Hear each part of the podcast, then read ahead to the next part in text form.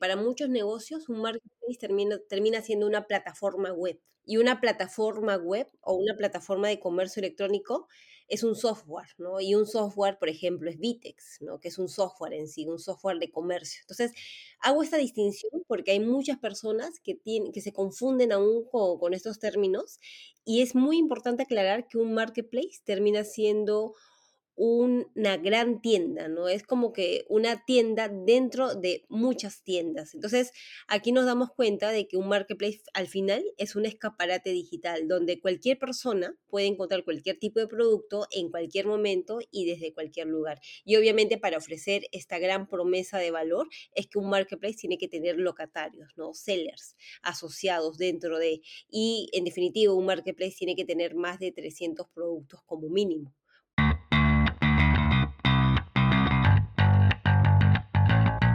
Hola, soy Diana Yauri y esto es Innovación para Todos, conversaciones con expertos. Un espacio en el que juntos aprenderemos de los errores y aciertos de los innovadores más destacados en distintas industrias, para motivarnos y tener esas herramientas que nos llevarán a cumplir nuestras metas, con los mejores tips que nos compartirán desde su experiencia.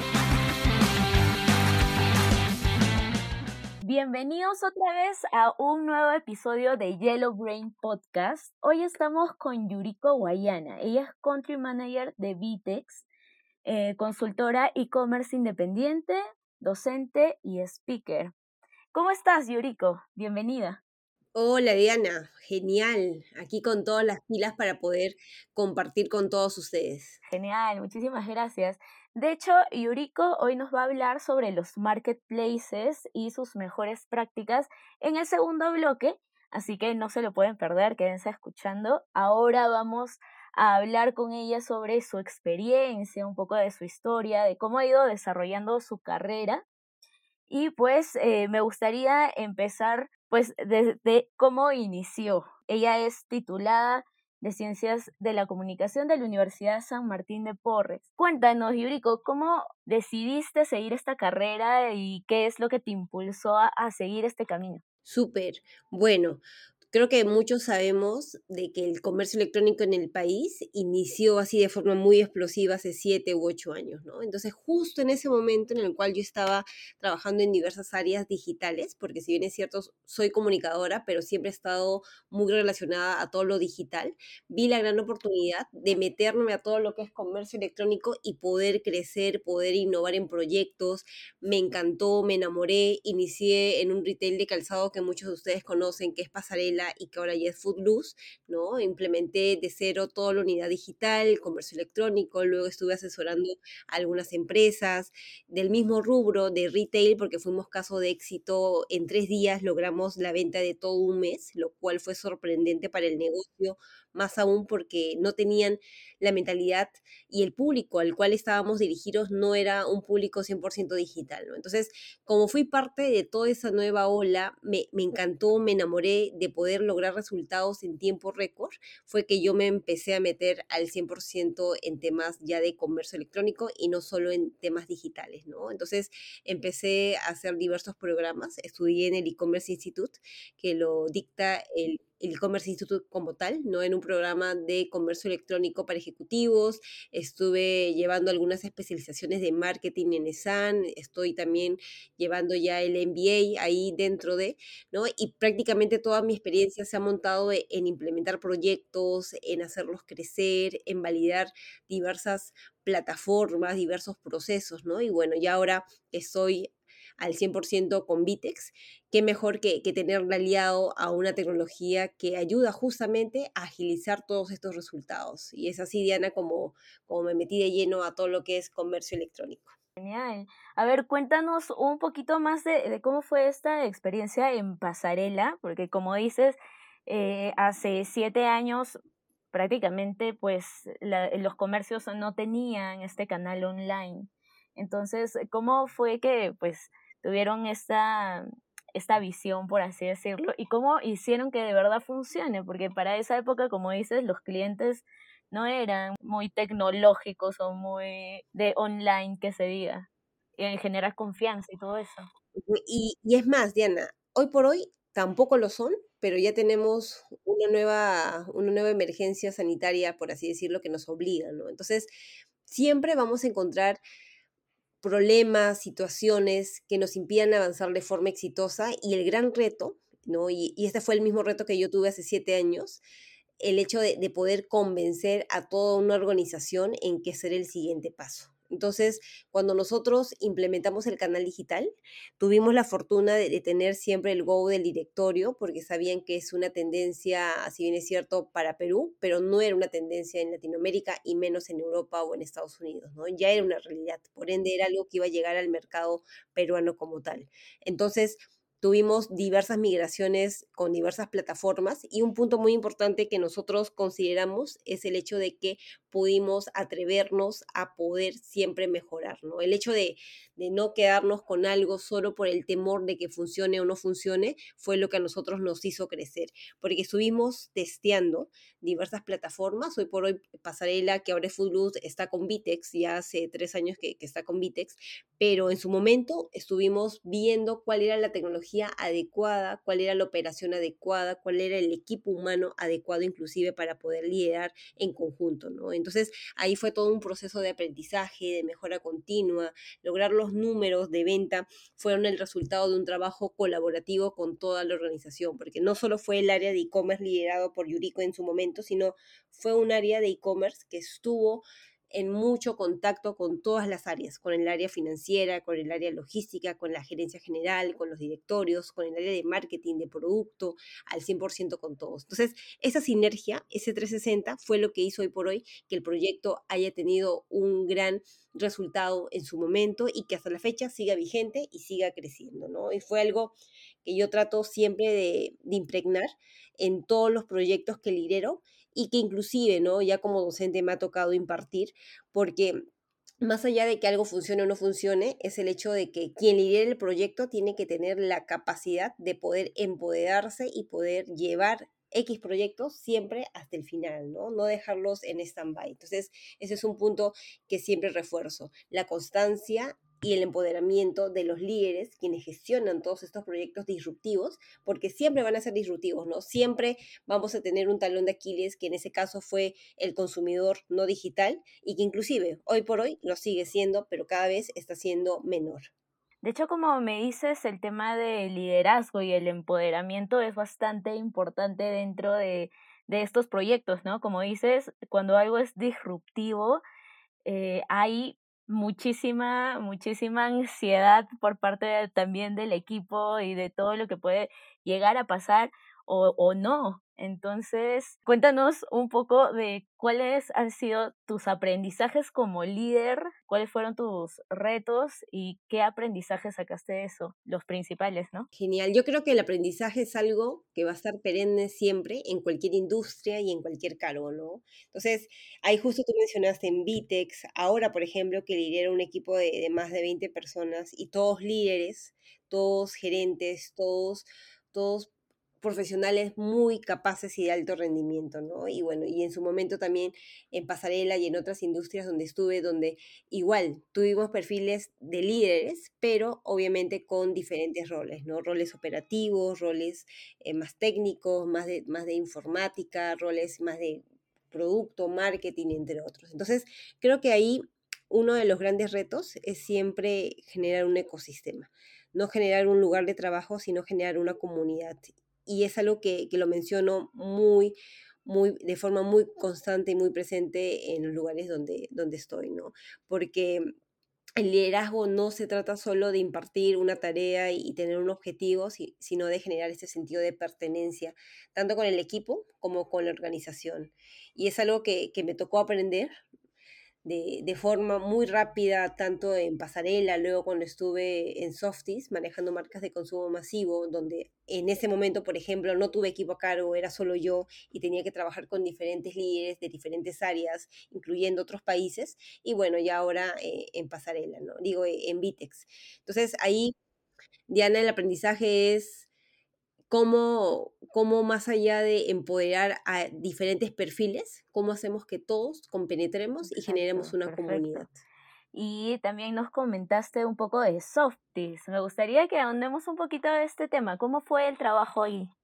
Perfecto. Bueno, en Softies, ¿no? Que antes era Protisa y quizás muchos de ustedes lo conocen porque maneja las marcas de Babysec, Cotidian, Soft, Elite, ¿no? Ahí mi rol netamente era la de Head E-Commerce. Yo estaba liderando todo el canal moderno y el canal tradicional para las marcas de consumo masivo que ya mencioné y obviamente su canal digital, ¿no? Su canal de e-commerce. Entonces, fue un aprendizaje muy divertido y muy retador, porque a diferencia de Pasarela, donde yo ya tenía un equipo de más de 7, 10 personas, aquí en, aquí en Softies me tocó liderar todo esto y hacer crecer y, y, mostrar números, solo yo, ¿no? Solo yo trabajando obviamente de la mano de agencias, de equipos colaborativos de otras áreas, inclusive equipos regionales. Y fue todo un reto, porque si bien es cierto, cuando tú tienes tu propio equipo, tú tienes que generar este compromiso con tu equipo, imagínate generar este compromiso ya no con tu equipo, sino con diversos equipos, ¿no? Hacerlo transversal. Entonces fue un reto mucho más grande porque tuve que generar crecimiento no solamente para mi área, sino también validar el crecimiento de diferentes áreas que estaban acompañando este objetivo que era la transformación digital del negocio. Aquí ya no hablábamos solo de canales digitales de venta, sino ya de un proceso de evangelización con diferentes públicos, ¿no? Diferentes públicos como puede ser el canal moderno, donde Babysec y Elite ya tenían su vitrina digital a través de autoservicios o el canal tradicional donde teníamos que generar mayor venta en un canal B2B. Entonces fue, fue una experiencia muy bonita, me tocó viajar a nivel nacional, estuve viajando por todos los, los rincones, por así decirlo, en provincias, aprendiendo de todo el ecosistema del comercio, porque aquí era cómo digitalizamos este comercio B2B a nivel nacional, ¿no? Y realmente enriquecer. O sea, en Softy era B2B el tema, ya no era como que B2C o también habían las dos.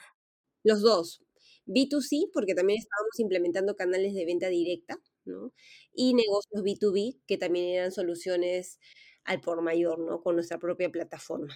Y nuevos negocios como el B2B2C, donde tú vendes a través de un proveedor para un consumidor final y ese a través es, a través de una plataforma digital, que en este caso también fue Vitex, ¿no? Ahí Vitex me estuvo persiguiendo en todas las industrias. Siempre Vitex era el aliado tecnológico. Genial. ¿Y cómo ves, eh, tú que has recorrido, como me comentas, eh, distintas partes del país, eh, ¿Cómo ves esta transformación en provincia, por ejemplo, que está bastante lenta y creo que ahorita es como que el 30% de, de todo el Perú, ¿no? Está muy concentrado en Lima. Sí, mira, es un 30% de consumo digital, pero es un 5% de empresas de provincia que venden online. Entonces nos damos cuenta que hay una brecha muy, muy alta todavía, ¿no? Y obviamente ya cuando hablamos de provincias, nosotros hablamos de evangelización. Es como que tenemos que ir a tocar puertas y enseñar el consumo digital. Pero sí, es una gran tarea, no solo, no solo para nosotros como profesionales y como generadores de negocios, sino también para el Estado. El hecho de la falta de infraestructura, de, de la capacidad de, toda esta cobertura 4G y ahora que se viene el 5G, imagínate, ¿no? O sea, sin todo esto, imposible poder generar mayores hábitos de consumo omnicanales, porque ni siquiera hablamos ya de, de, hábitos digitales, sino de hábitos que mezclen toda esta experiencia omnicanal. Exacto. Bueno, de hecho también he visto que, aparte de haber estudiado bastante, como nos has comentado, eh, distintas especialidades y ahora un máster, eh, veo que también eres docente. Entonces me gustaría saber sobre lo que piensas porque de hecho a muchos docentes que hemos entrevistado también por acá nos comentan que es eso de que quieren retribuir con lo que ellos han recibido de alguna manera, que toda esa información quieren compartirla. ¿La ves de esa forma o, lo, o tienes alguna otra perspectiva sobre el tema de la docencia? Sí, Yo no, no coincido tanto con eso. Obviamente mm, siempre hay un, o sea, siempre está el hecho de, de querer retribuir a todo el mundo, ¿no? A, to- a todo el ecosistema, no necesariamente con la educación, sino uno puede retribuir siempre con algunas charlas, un podcast, por ejemplo, como lo estamos haciendo ahora, ¿no? Pero para mí la docencia, más allá de retribuir, es mostrar la realidad a cada profesional de lo que se vive, ¿no? Yo soy una docente que no solamente está viviendo sentada en, o, o, en su momento, ¿no? Creo que ahora sí todo el mundo está 100% digital, pero en su momento no era solo una docente que estaba viviendo la experiencia a través de, de, una pantalla, ¿no? Yo era alguien que implementaba negocios, que hacía consultorías, entonces mi labor como docente es mostrar a cada alumno, a cada, profes a cada profesional, la gran, la gran tarea pendiente que tienen ellos con los negocios en donde están. ¿no? es solamente presentar un plan de trabajo, sino es lograr un objetivo numérico. Por más que una tarea de o una gestión de comercio electrónico sea innovación o crecimiento, todo se reduce a ventas. Y es ahí donde yo impactaba mostrando ejemplos, ¿no? Ningún negocio es exitoso porque la marca solamente esté bien posicionada, sino porque crece en número de ventas, en net revenue, inclusive en márgenes Exacto. positivos. Sí, de todas maneras, esa parte como que realista es la que se necesita un montón en la universidad, ¿no? Porque muchos dicen eh, que salen de la universidad y están como que conociendo un nuevo mundo y en realidad eh, hay que explotar esa experiencia de una manera de, de que nos, nos están enseñando porque ellos tienen la experiencia. Genial, me, me gusta mucho de todas maneras eh, y siempre pregunto esta parte de, de la docencia porque es bastante importante y es pues prácticamente que están formando a los futuros profesionales, ¿no? Ahí, Diana, no solo formar profesionales, sino formar empresarios, ¿no? Porque creo que todos, todos aquí queremos no solo trabajar para una empresa, sino siempre llegar a tener algo propio. Entonces, es una labor y es una gran tarea la docencia porque tenemos que ir a eso, ¿no? A formar gente muy humana, muy profesional, pero también muy consciente de la gran tarea y labor de un empresario. Y qué bueno que, que lo menciones como empresario, porque también hemos tenido una entrevista anterior con Helmut Caseda, por ejemplo, que nos comentaba eso, ¿no? De que ya el Perú necesita empresarios, o sea, ya le han puesto la etiqueta de Perú, país de emprendedores, pero se queda ahí. Entonces hay que tener ese chip, hay que instalar esa mentalidad de que deben empezar a crecer como empresarios, o sea, líderes, eh, y ya no quedarse en un emprendimiento nada más pequeñito, sino ir escalando, ¿no? Y eso también te da como que la experiencia de haber trabajado en distintos rubros o trabajar en una empresa grande o como dices, eh, tener profesores que estén pues desarrollándose de esta manera. Genial. Este, bueno, ahora vamos a pasar a la segunda parte de, del podcast, que nos vas a compartir un tema específico, que en este caso es algo que pues tú estás muy, muy relacionada y que vas a compartir con nuestra comunidad, que es los marketplaces y sus mejores prácticas. Y pues para iniciar con esto, eh, vamos a ponernos un poquito en contexto, que ya lo habíamos comentado antes de eh, esta brecha que, que existe de repente a nivel nacional pero me gustaría que, que, nos pongas en contexto de repente de cómo es en otros países, cómo, cómo ves eh, los marketplaces acá en Perú antes y después de la pandemia. Genial. Bueno, entonces aquí, Diana, sí es importante mencionar qué es un marketplace, ¿no? Porque para muchos negocios un marketplace termina, termina siendo una plataforma web. Y una plataforma web o una plataforma de comercio electrónico es un software, ¿no? Y un software, por ejemplo, es Vitex, ¿no? Que es un software en sí, un software de comercio. Entonces, hago esta distinción porque hay muchas personas que, tienen, que se confunden aún con, con estos términos y es muy importante aclarar que un marketplace termina siendo una gran tienda, ¿no? Es como que una tienda dentro de muchas tiendas. Entonces, aquí nos damos cuenta de que un marketplace al final es un escaparate digital donde cualquier persona puede encontrar cualquier tipo de producto en cualquier momento y desde cualquier lugar. Y obviamente para ofrecer esta gran promesa de valor es que un marketplace tiene que tener locatarios, ¿no? Sellers asociados dentro de y en definitiva un marketplace tiene que tener más de 300 productos como mínimo productos, ¿no? No solamente hablando como sellers. Entonces, hago esta distinción para que podamos tener más claro el concepto y también saber con quiénes competimos. En el mundo tenemos muchos marketplaces, no creo que Alibaba es uno, porque tiene a muchos vendedores dentro de, y son vendedores que en algunos casos son vendedores B2B, entonces existe marketplace B2B, pero también existe marketplace B2C, donde el consumidor final es el que adquiere el producto. Entonces, tenemos un marketplace como Alibaba, AliExpress, ¿no? Tenemos inclusive nuevos marketplaces que están naciendo, que al inicio eran retailers y que han tenido que expandir su, su canal digital y vender productos que no solamente los tenían en el físico, sino que también podrían generar alianzas, como por ejemplo un Walmart, ¿no? un grupo éxito, inclusive un retailer como Falabella, que al inicio todos lo conocemos y sabemos de que es un retailer, pero cuando se metió a la ola digital empezó a ser un marketplace porque no solamente vendían los productos que ellos tenían en el mundo físico, sino que además vendían productos de otros vendedores que solo los tenían en formato digital, ¿no? Entonces, ahí es donde nosotros diferenciamos todo esto y ya cuando vamos a Perú, nos damos cuenta que en Perú tenemos pocos marketplaces, ¿no? Creo que el más conocido es Linio. Luego tenemos Juntos, y quienes ahí están creciendo también son Lumingo y ya los nuevos, por ejemplo, un Shopstar, que es del grupo Intervan, un Real Plaza, que nació siendo un centro comercial y hoy por hoy ya es un marketplace, es un shopping online. Y como ese, muchos otros que están cada vez cobrando más vida, ¿no? Entonces, ahí es donde yo te respondo a la pregunta de, ¿qué está pasando en Perú? En Perú muchos negocios se están dando cuenta de que el marketplace es una tendencia que en efecto tiene muchos beneficios. El primero es que no necesitan que los negocios compren un producto y que lo tengan almacenado, sino que con una modalidad que se conoce como de dropshipping, ellos podrían vender productos independientemente de que los tengan ya almacenados, ¿no? Simplemente con una, con una alineación con el comercio, con el seller o locatario y poniendo una foto y sabiendo el stock en línea del producto.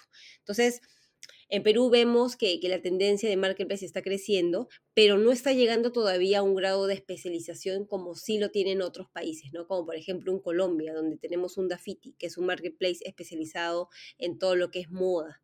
Y así como ese, muchos otros marketplaces especializados en un tipo de categoría. Y, ahí, Diana, muchos otros, ¿no? Muchos otros que también están naciendo y que en definitiva necesitan más que negociación, para tener diferentes sellers y diferentes productos, también una gran inversión. Exacto, perfecto. Entonces ya haber eh, entrado a todo este concepto de lo que es un marketplace, ahora pues es momento de que nos compartas también cuáles son las mejores prácticas. Eh, antes de empezar a grabar me comentabas un poco de que estas van a ser las mejores prácticas que se dan pues a nivel mundial y que no necesariamente en Latinoamérica se está cumpliendo. Así es. O sea, yo te puedo dar las mejores prácticas de un negocio digital hoy por hoy, que son los mismos para un marketplace, que podrían ser, por ejemplo, ¿no? precios competitivos, agilidad en los envíos y muchas opiniones sobre los productos y también posiblemente tener productos disponibles cada dos horas, ¿no? Que se está priorizando todo esto. Pero si ya hablamos de, marketplace y que se está viendo como mejores prácticas de estos marketplaces a nivel global, ya nos vamos a que vemos otro tipo de, de, de hechos, ¿no? Como por ejemplo, el poder de que un marketplace tenga una especialización por industria, ¿no? De que no sea solamente un marketplace generalista, sino un marketplace vertical o de nicho. ¿Qué significa esto? Que podamos encontrar en Perú también marketplace solo de, comida o marketplace solo de home o marketplace solo de moda, ¿no? No los clásicos marketplace donde encuentras de todo. Esto todavía va a llegar a una siguiente etapa. Hoy por hoy el momento es poder ofrecer absolutamente todas las categorías y todos los productos, pero ya cuando el mercado madure, los, los marketplaces también van a madurar, ¿no? Entonces encontraremos en su momento ya marketplaces verticales de nicho o especializados por industria. Ya la segunda, la segunda posibilidad de crecimiento o mejor práctica para estos marketplaces es el hecho del cross-border, ¿no? Hay algunos marketplaces todavía, Diana, que piensan que tienen que comprar y almacenar el producto por el rápido envío que deberían de ofrecer a los consumidores finales. No obstante, no debemos de dejar de poner en práctica el cross-border, ¿no? Que se está esta, esta facilidad de no necesariamente endeudarnos y comprar grandes lotes de productos, sino simplemente administrarlos de forma eficiente digital, ¿no? en la nube. Y ya la tercera, el tercer punto que deberían de, considerar netamente el empoderamiento de los sellers, ¿no? Sabemos de que hoy por hoy todos los negocios quieren tener su propio punto .com, pero no todos realmente deberían de tener, porque tener una tienda online propia demanda esfuerzo, escalabilidad, equipo de operación y muchas otras verticales. Entonces, el empoderamiento de los sellers, ¿no? O de los locatarios dentro de los marketplaces es un punto muy importante para que los marketplaces también puedan crecer en conjunto con sus sellers, ¿no? En conjuntos con sus locatarios, que le brinden ese poder de tener un landing especializado, una tienda oficial. Todo esto lo vemos nosotros en algunos marketplaces grandes, pero todavía no los estamos viendo en marketplaces locales. Exacto.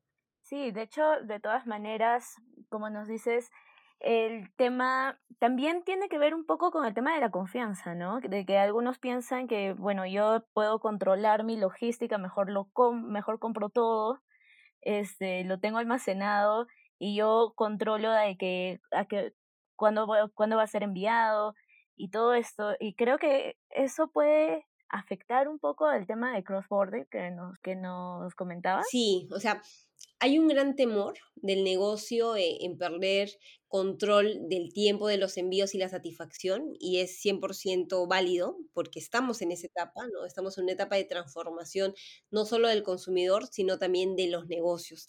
No obstante, no debemos de dejar de empoderar a nuestros locatarios, a nuestros sellers y manejar una infraestructura que permita crecimiento en ambos lados, porque si al final los dueños de marketplace terminan teniendo todo el poder, o sea, genial, pero a la larga eso termina teniendo un costo más alto, ¿no? El nivel de rentabilidad no será tan alto o el esperado porque vamos a, a seguir asumiendo costos fijos. Entonces, es un, es un mensaje que realmente determina en una decisión de negocio.